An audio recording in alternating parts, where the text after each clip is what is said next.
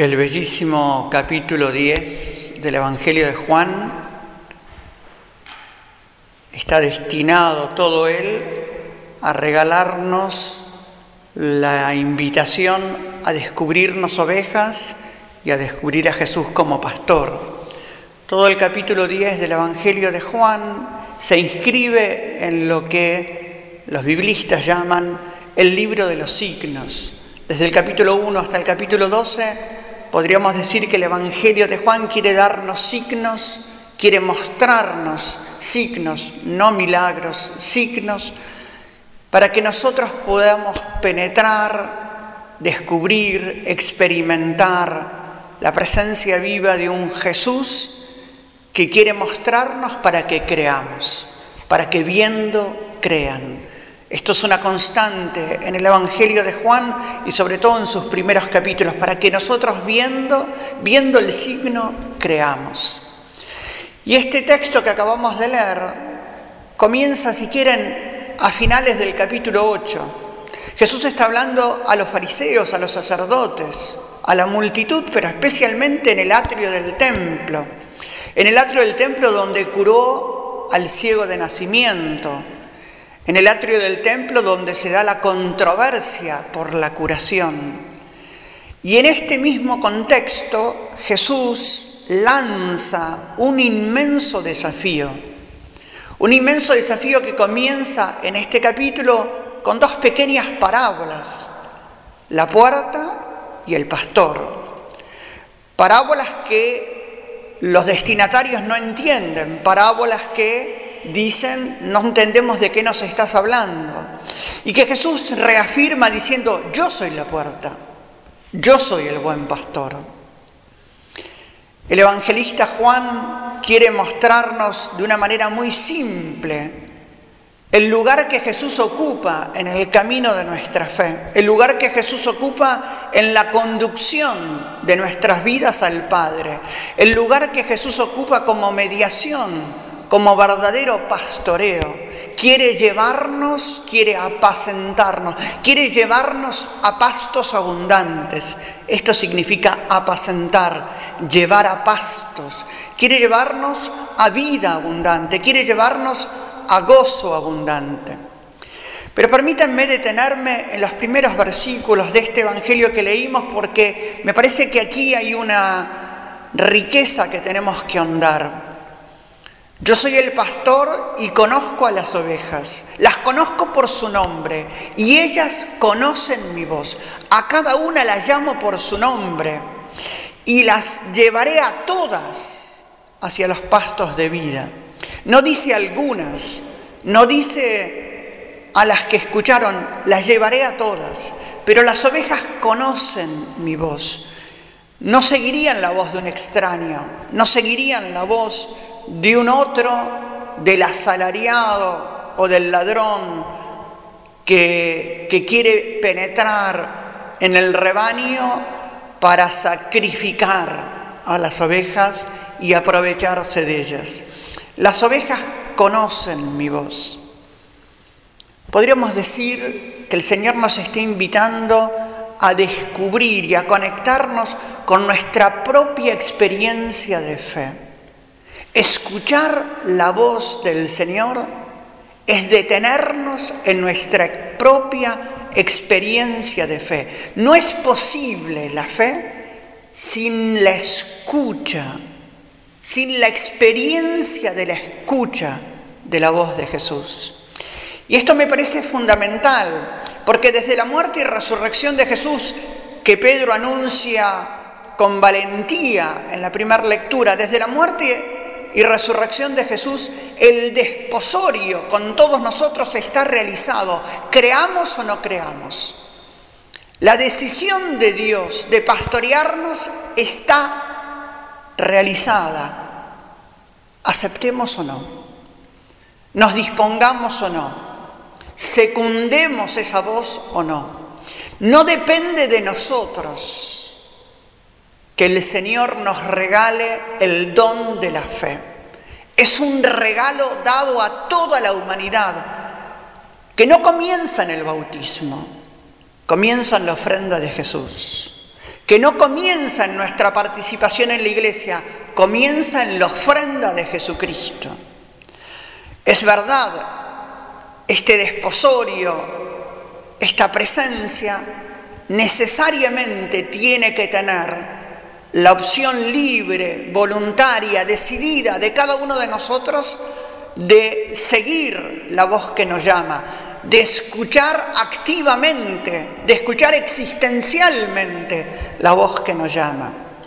Por eso las ovejas conocen mi voz. Y esta es la decisión del hombre de que esta presencia y esta fe donada, regalada, hacerla forma de vida. Podríamos decir que esta fe que se nos regala a toda la humanidad necesariamente debe estar acompañada de la opción del hombre de escuchar, de la opción del hombre de escuchar existencialmente la palabra. Por eso decíamos, la fe tiene que ver, la fe entre comillas se inicia con mi decisión de escuchar su palabra.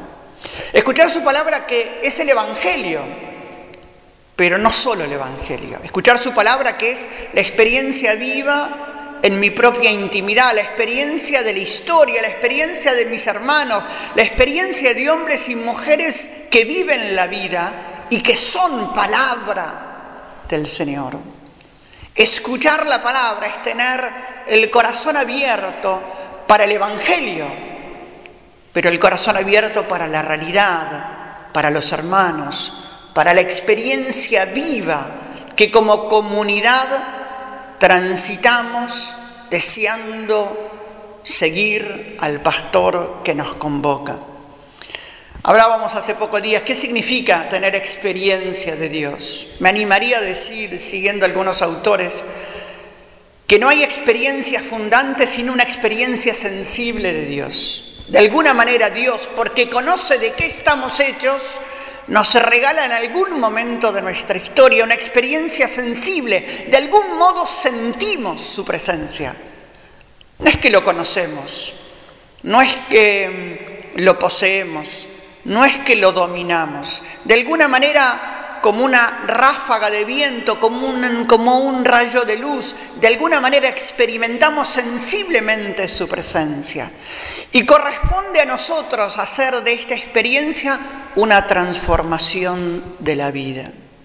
Si quieren, la fe, la fe aceptada y vivida, hace que salgamos tras el Señor, que el Señor que nos convoca y que nos invita a seguirlo sea para nosotros el objetivo, transformar la vida.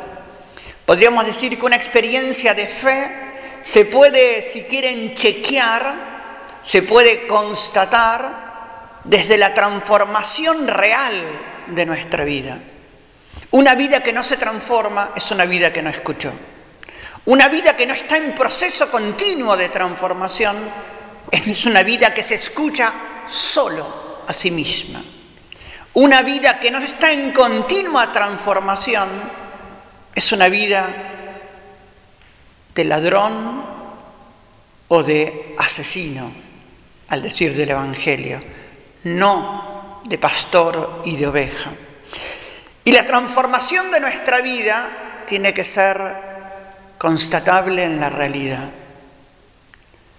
Si nuestra vida se transforma o creemos que se transforma y no es constatable en la realidad, nuestra experiencia de fe es una simple ilusión. Nuestra experiencia de fe es una simple espiritualización. Nuestra experiencia de fe es la fe en un fantasma, en un ídolo, en alguien que no es Jesús. Jesús, que desde su entrega real, sacrificial, total, donada en la muerte y resurrección, nos convoca a creer, nos invita a transformarnos también nosotros en ofrenda y que esta ofrenda se constate en la realidad. Estos son los pastos abundantes a los cuales nos quiere llevar el Señor. Esto tiene que ver profundamente con la capacidad de la escucha. Esto tiene que ver profundamente con un itinerario como el de los discípulos de Maús. Un itinerario en el cual al principio ni siquiera podemos constatar que nos ardía el corazón, pero un itinerario que abre los ojos del corazón y de la vida para reconocerlo en la fracción del pan. Estamos invitados a aceptar este desposorio que Jesús ya hizo con nosotros en la vida.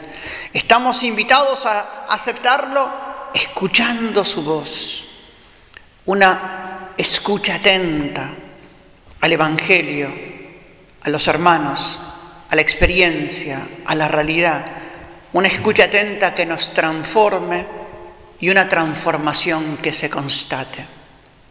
Una transformación que no solo transforme mi vida, sino que transforme la realidad en la que vivimos. Sin esto, todavía estamos estancados en el redil y no hemos atravesado la puerta que es el corazón traspasado de Jesús. Que así sea.